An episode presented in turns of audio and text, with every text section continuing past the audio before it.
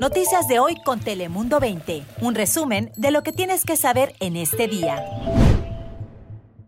Bienvenidos a su podcast Noticias de hoy del martes 20 de abril. Les saluda Tania Lubiano.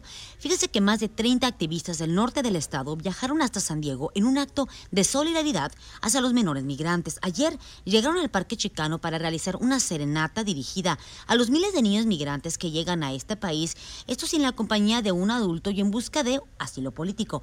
Todos unidos portaban una camisa con los tres objetivos de la caravana que son reunificar, sanar y liberar. Esto a los menores migrantes.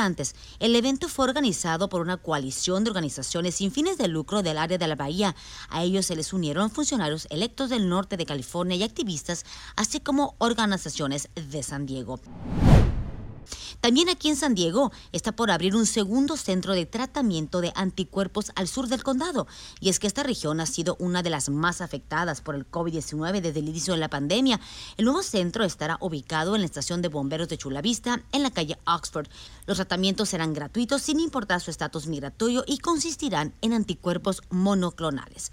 Y también gran triunfo para la familia del hispano Ángel Zapata, quien recibirá una compensación millonaria. Hoy fueron reveladas las imágenes de las cámaras del NTS en donde quedaron captados los últimos momentos de vida de Ángel Zapata en el año 2019 cuando el hispano de San Diego murió mientras estaba en custodia de oficiales del Sistema Metropolitano de Tránsito, conocido como MTS, y del Sistema de Seguridad de Tránsito.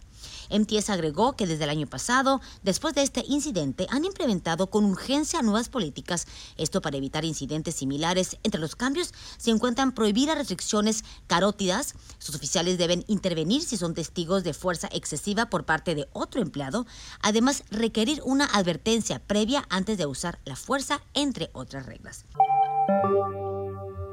El día de hoy el futuro de Derek Chauvin está en manos de un jurado que decidirá si el ex policía es responsable o no por la muerte del afroamericano George Floyd el año pasado en Minnesota. Desde ayer lunes, ambos lados presentaron argumentos finales. El fiscal concluyó diciendo que fue un asesinato que Chauvin es culpable y que no hay excusa para lo que hizo intencionalmente y presentó nuevamente las imágenes de los últimos minutos de vida de Floyd.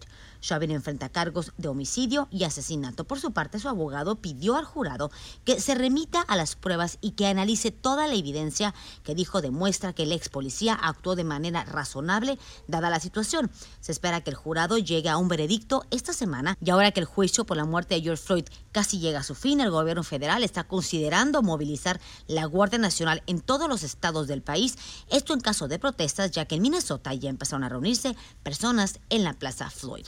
Y hoy, esto son buenas noticias porque Estados Unidos cumple una de las metas fijadas por el presidente Joe Biden sobre la vacunación. En todo el país, todas las personas de 16 años en adelante ya son elegibles para la inmunización.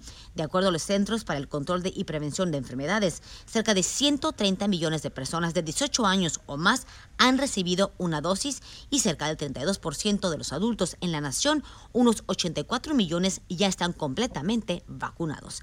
Así llegamos al final de su podcast Noticias de hoy. Yo soy Tania Lubiana. Noticias de hoy con Telemundo 20. Suscríbete para recibir alertas y actualizaciones cada día.